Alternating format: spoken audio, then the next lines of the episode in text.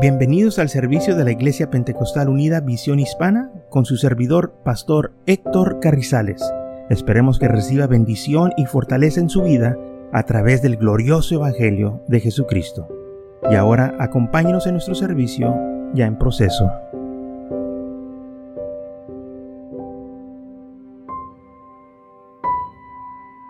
Mateo capítulo 11 del empezando el versículo 7 al 14, dice así. Mientras ellos se iban, comenzó Jesús a decir de Juan a la gente, que saliste a ver al desierto? ¿Una caña sacudida por el viento? ¿O qué saliste a ver? ¿A un hombre cubierto de vestiduras delicadas? He aquí, los que se visten vestiduras delicadas en las casas de los reyes están. Pero ¿qué saliste a ver? ¿O un profeta? Sí, os digo, y más que profeta, porque este es de quien está escrito. He aquí, yo envío mi mensajero delante de mi faz, el cual preparará tu camino delante de ti. De cierto os digo, entre los que nacen de mujeres no se ha levantado otro mayor que Juan el Bautista, pero el más pequeño en el reino de los cielos mayor es que él. Desde los días de Juan el Bautista hasta ahora, el reino de los cielos sufre violencia y los valientes lo arrebatan, porque todos los profetas y la ley profetizaron hasta Juan.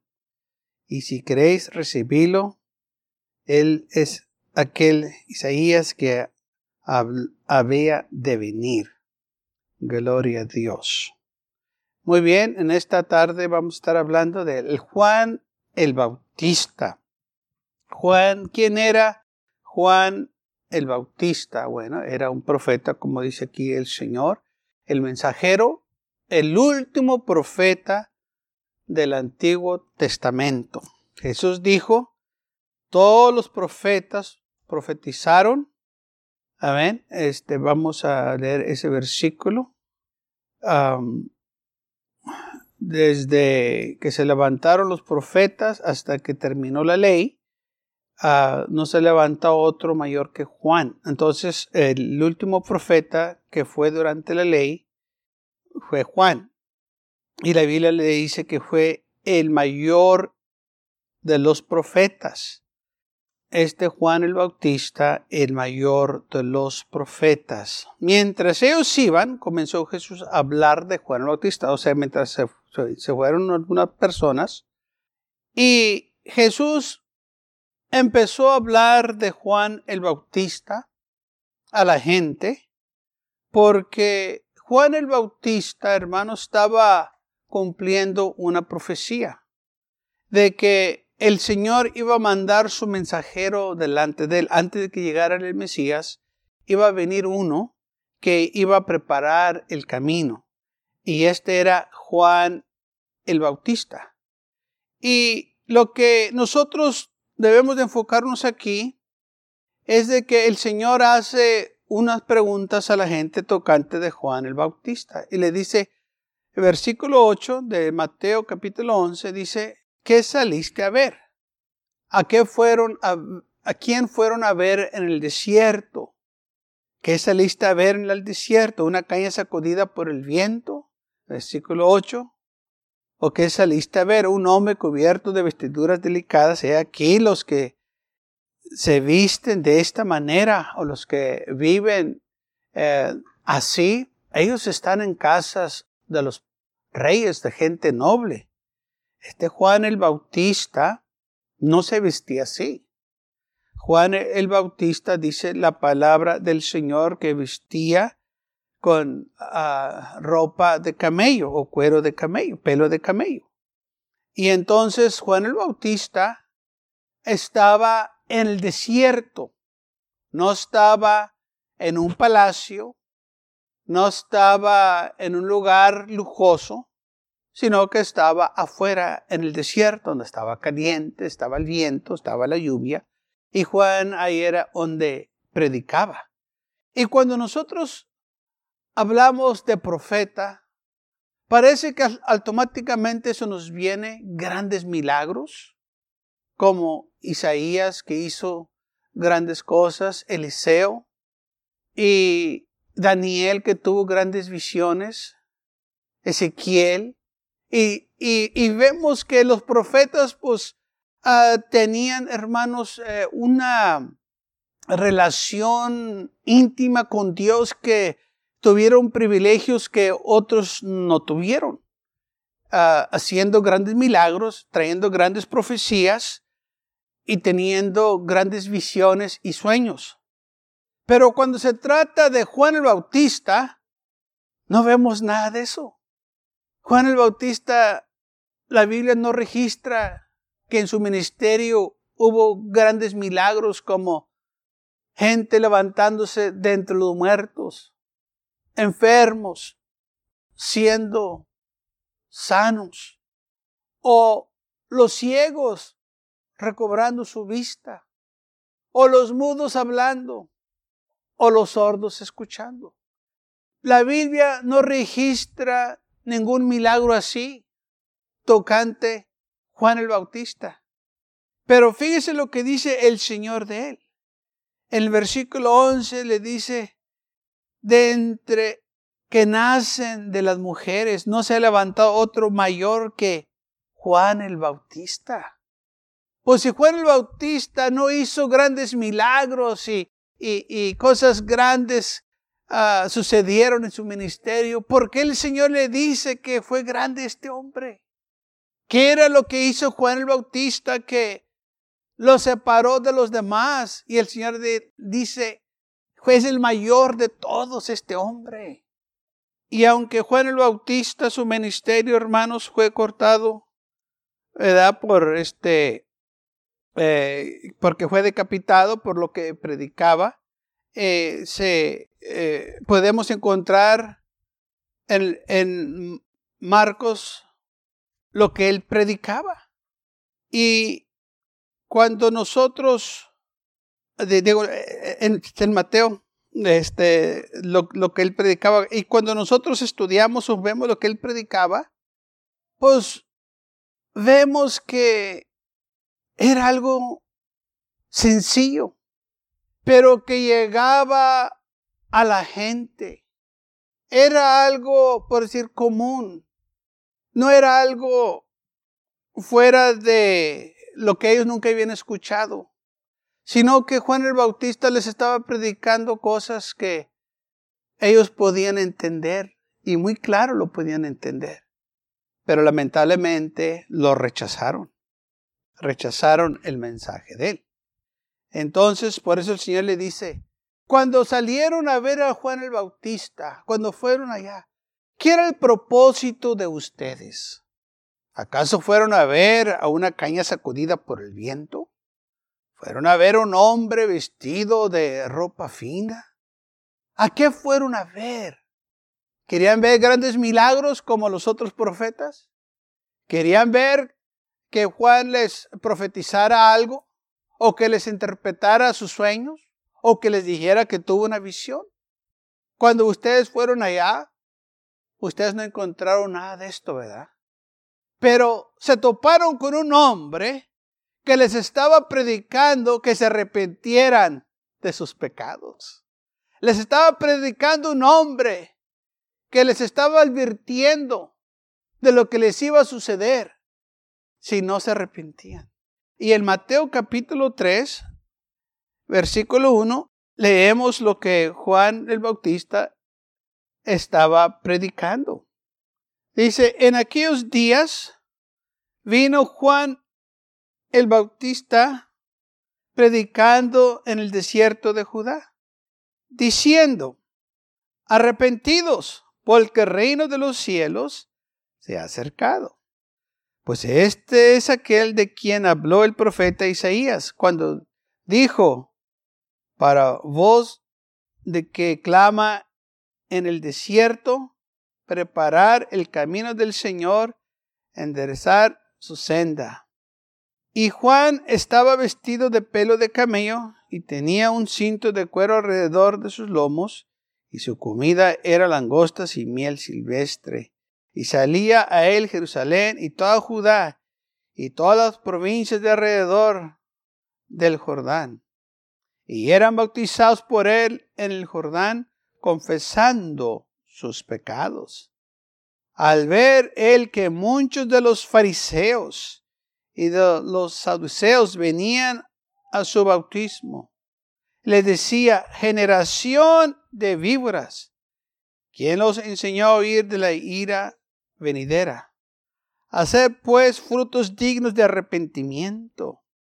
Y no penséis decir de entre de vosotros mismos, Abraham tenemos como padre, porque yo os digo que Dios puede levantar hijos Abraham aún de estas piedras.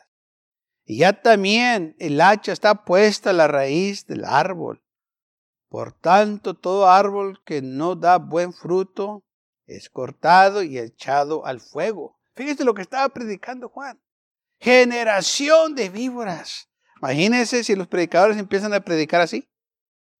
que empiecen a predicarle a la gente, eh, son unas víboras. Eh, eh, imagínense, yo estoy seguro que algunos se van a ofender, pero es lo que él estaba predicando. No había milagros, no había visiones, no había sueños, pero sí había predicación. Aleluya. Sí les estaba predicando que se arrepintieran de sus pecados. Sí les estaba predicando del arrepentimiento.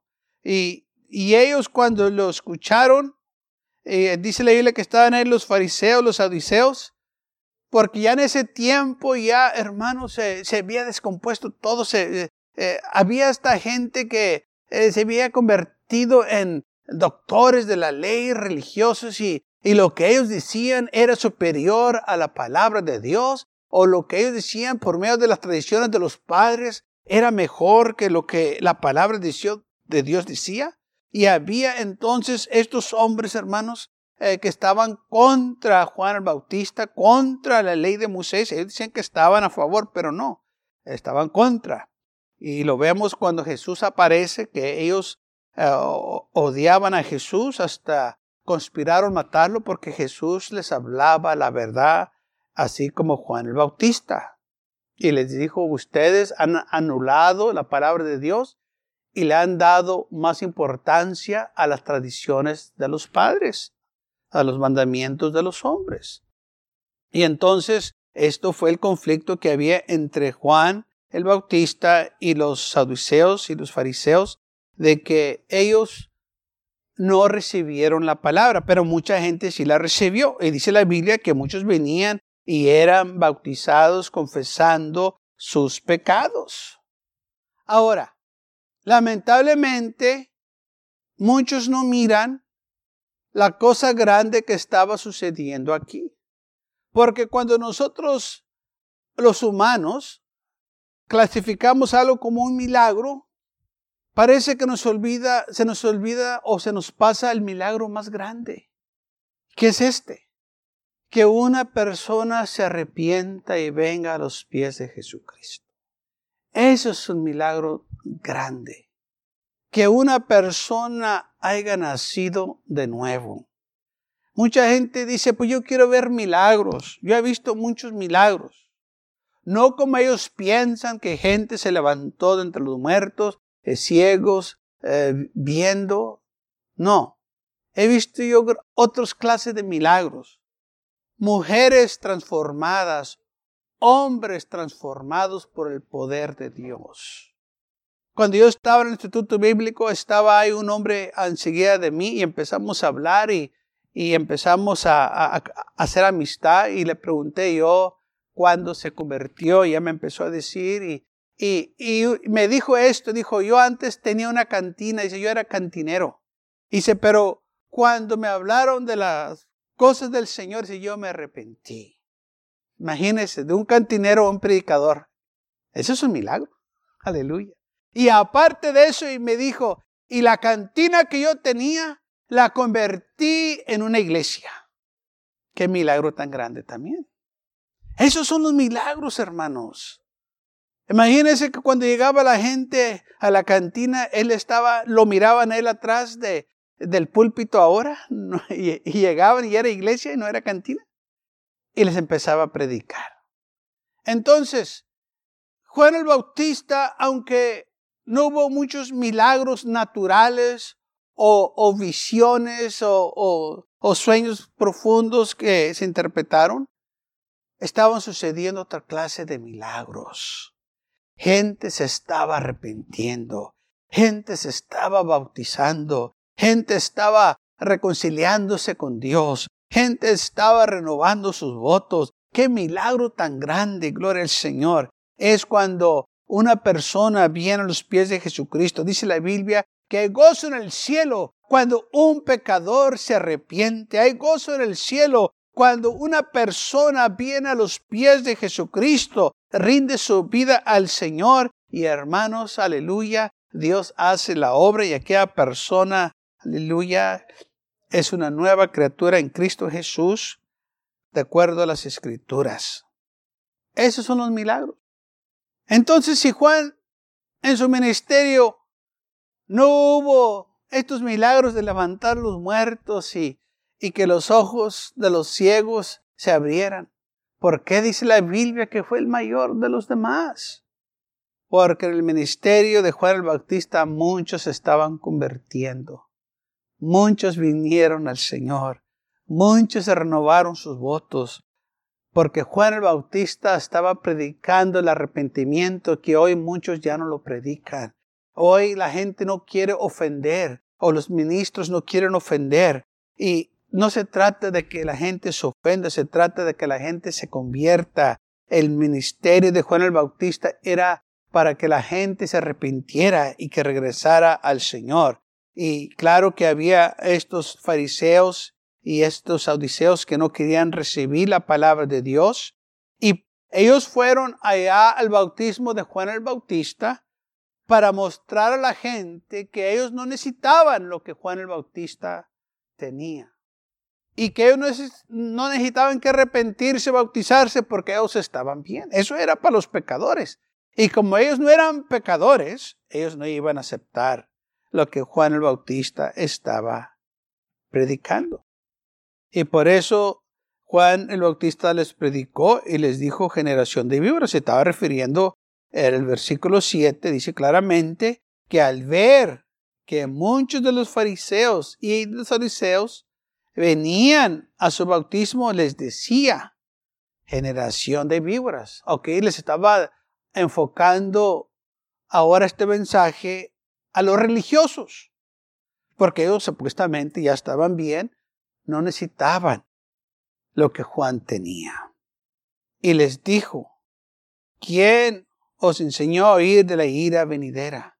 Hacer pues frutos dignos de arrepentimiento y no piensen decir dentro de vosotros, Abraham tenemos por padre, porque os digo que Dios puede levantar hijos de Abraham aún de estas piedras. Entonces, aquí vemos de nuevo la predicación de Juan el Bautista, que estaba diciéndole a ellos, el Señor los puede quitar a ustedes, el Señor no los necesita.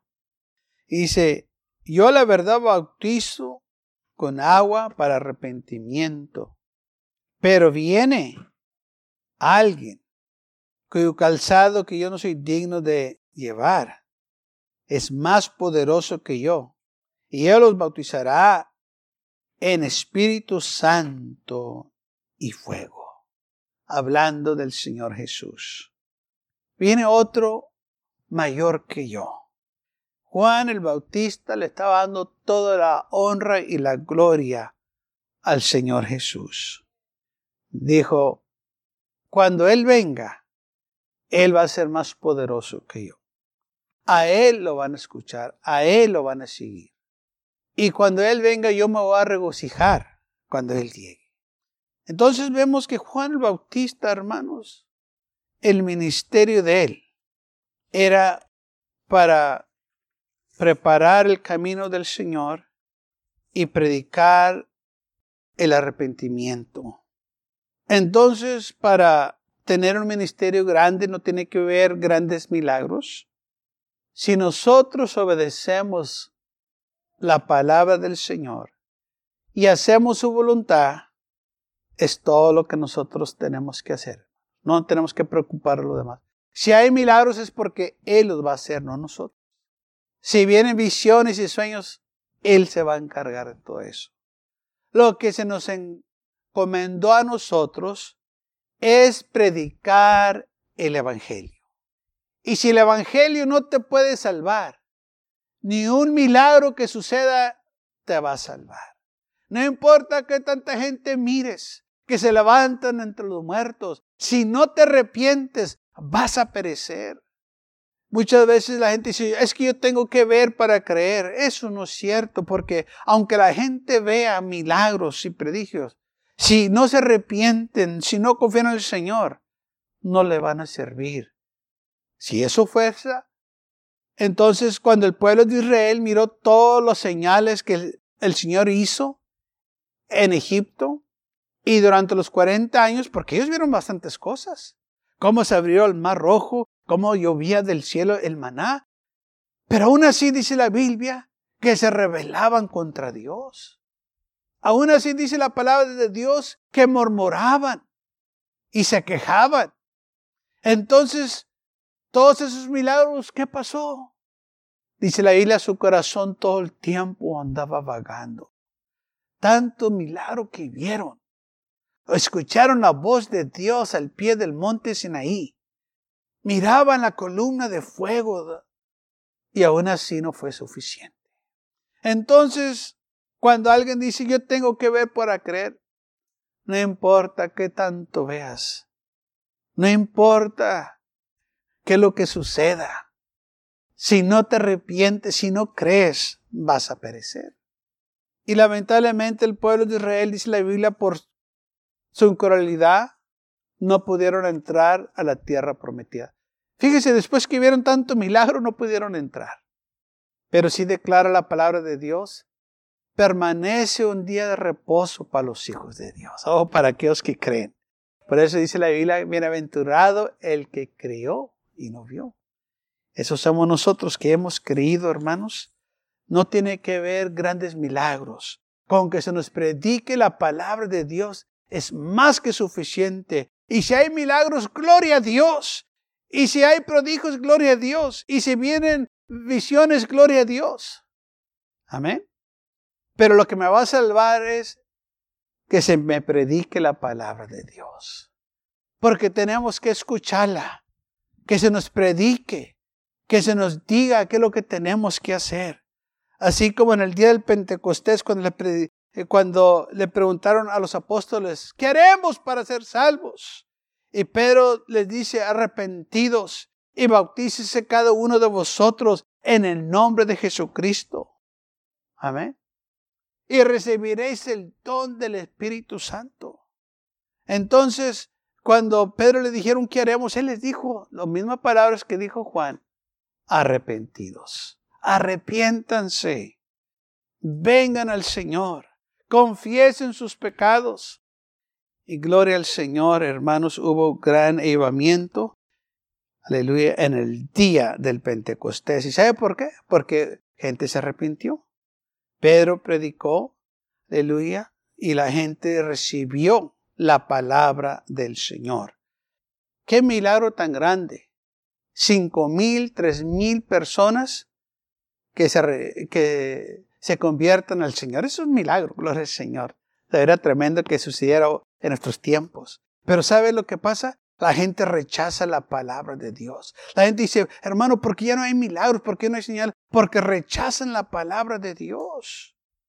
Y cuando se les predica, se ofenden, se enojan, se van, eh, porque les están hablando con la verdad, les están diciendo eh, en el error en cual están, pero en lugar de arrepentirse, se molestan, se ofenden. Y lamentablemente algunos hasta se enojan y ya no quieren escuchar, porque no quieren dejar sus malos caminos, no quieren dejar el pecado. Pero aquellos que están cansados o aquellos que saben que sus vidas las han vivido muy equivocadas y saben que están en un error, saben que están mal. Cuando escuchen la palabra de Dios que se les predica, sienten remordimientos, se sienten culpables y dicen, oh Señor, perdóname, aquí estoy, cambia mi vida, transfórmame, hazme de nuevo, hazme uno de tus hijos, Señor. Esto es lo que hace la palabra predicada. Y eso es lo que estaba sucediendo en el tiempo de Juan el Bautista, que él estaba predicando la palabra de Dios. Hermanos, cuando nosotros recibimos la palabra de Dios, cosas grandes empiezan a suceder. Aleluya. ¿Y saben dónde? En nuestras vidas, en nuestros corazones, en la vida de los demás. Y empieza a ver milagros. Aquel joven drogadicto ahora es un joven que está predicando la palabra de Dios. Aquella mujer de la calle ahora es una mujer piedosa que ama al Señor y una mujer de hogar. Aquella persona que antes andaba en el crimen, ahora anda de misionero predicando la palabra de Dios. Esos son los milagros, hermanos, aleluya, más grandes que pueda haber porque esos milagros, aleluya, alcanzan a más gente y más gente viene a los pies de Jesucristo por esos milagros, por esos hombres y mujeres que tuvieron esa experiencia con el Señor y sus vidas fueron transformadas, sus vidas fueron cambiadas para siempre. Y ahora predican, aleluya, este glorioso evangelio, les dan a aquella gente una esperanza, aquellos que están perdidos, aquellos que viven en las tinieblas, llega la luz de la esperanza. Por ese milagro, gloria al Señor. Juan el Bautista, mayor de los profetas, ¿qué hizo? Predicaba la palabra de Dios. No más eso, pastor, ¿qué más necesitas? Es todo lo que necesitamos. Todo lo demás viene detrás de esto. Todo lo demás nos sigue. Porque eso fue lo que dijo el, el Señor. Le dijo el Señor así, en, en Marcos 16, 15, y les dijo, ir por todo el mundo y predicar el Evangelio a toda criatura. El que creyere y fuera bautizado será salvo, mas que el que no creyere será condenado. Y estas señales seguirán a los que creen. Fíjese, primero les dijo que vayan a predicar. Y luego les dijo, las señales los van a seguir a ustedes, no se preocupen. Si va a haber milagros, va a haber sanidades, todo eso va a suceder. Pero lo más importante, lo primero que ustedes tienen que hacer es predicar este evangelio. Y es lo que sucedió con los apóstoles. Ellos fueron, salieron y empezaron a predicar. Y estas señales seguirán a los que creen. En mi nombre echarán fuera demonios hablarán nuevas lenguas, tomarán en las manos serpientes, y si vivieren cosa mortífera no les hará daño. Sobre los enfermos pondrán sus manos y sanarán. Así que, hermanos, lo más importante es predicar la palabra de Dios, así como Juan el Bautista. Y todas estas cosas, todas estas señales, dice, los van a seguir porque Dios respalda su palabra. Si estamos predicando que el Señor sana, va a haber gente que va a sanar. Si vamos a predicar que Dios eh, este, te va a guiar por cierto lugar, Él lo va a hacer. O sea que, hermanos, la predicación es de suma importancia. Lamentablemente muchos ya no le dan prioridad a la predicación le ponen más énfasis música, en canto. Parece que hay unos lugares que cantan más que predican. Y no debe de ser así. Debe haber un balance. Todo debe de estar, hermanos, balanceado. O debe de haber la palabra predicada. Porque es lo más importante. Es bueno alabar a Dios y glorificarlo. Tenemos que hacerlo. Pero no podemos dejar de predicar la palabra también. Debemos de orar y tenemos que orar. Pero no vamos a dejar de predicar la palabra porque estamos orando. Tenemos que escuchar la palabra predicada. Y se diga, ¿cómo van a ser salvos? Al menos que se les predique. Y ¿Quién les va a predicar al menos que sean mandados? Qué bonitos son los pies de aquellos que traen las buenas nuevas. Es cierto. Aquellos hombres, aquellas mujeres traen las buenas nuevas. Aquellos milagros llegan a nosotros. Imagínense. No sabemos muchas veces la vida de esta gente que viene a nosotros, cómo el Señor los salvó y luego vienen a predicarnos a nosotros. No sabemos nosotros, los pastores, estaba en una conferencia tiempo para atrás, allá en el estado de Arkansas. Estaba hablando el superintendiente de esa organización y empezó a hablar de que cómo el Señor lo salvó. Y dijo, yo, yo voy a decir algo que quizás muchos aquí se, se van a sorprender, dijo, pero yo antes, dijo, estaba entregado a la droga y andaba una persona en drogada. Dijo, no me miren así, dijo. y se piensan ustedes, no, porque soy ahora el, presidente que todo el tiempo ha vivido una vida piedosa. Y dice, no, dice, yo andaba en el pecado, yo andaba perdido. Pero Dios me sacó de allá y me puso acá. Imagínense, un drogadicto andando allá en el mundo perdido, ahora presidente de una organización, ¿usted no cree que ese es un milagro? En las casas de Dios. Milagros, hermano. Lamentablemente muchos, la gente no ve eso como milagro, pero son milagros. Y por eso el Señor dijo, Juan el Bautista es el mayor de todos estos, porque él estaba predicando, estaba predicando que se arrepintiera. Claro, eh, fue, eh, porque fue el último, aleluya, y porque eh, fue este, el mensajero delante del Señor, todo esto combinado pero de milagros grandes que muchos dicen, hoy quiero ver, no hubo eso. Pero sí hubo lo más importante, la palabra predicada. Gracias por acompañarnos y lo esperamos en el próximo servicio. Para más información, visítenos en nuestra página web macallen.church. También le invitamos que nos visite nuestra iglesia que está ubicada en el 2418 Bowman Avenue con esquina calle 25 en McAllen, Texas 78501.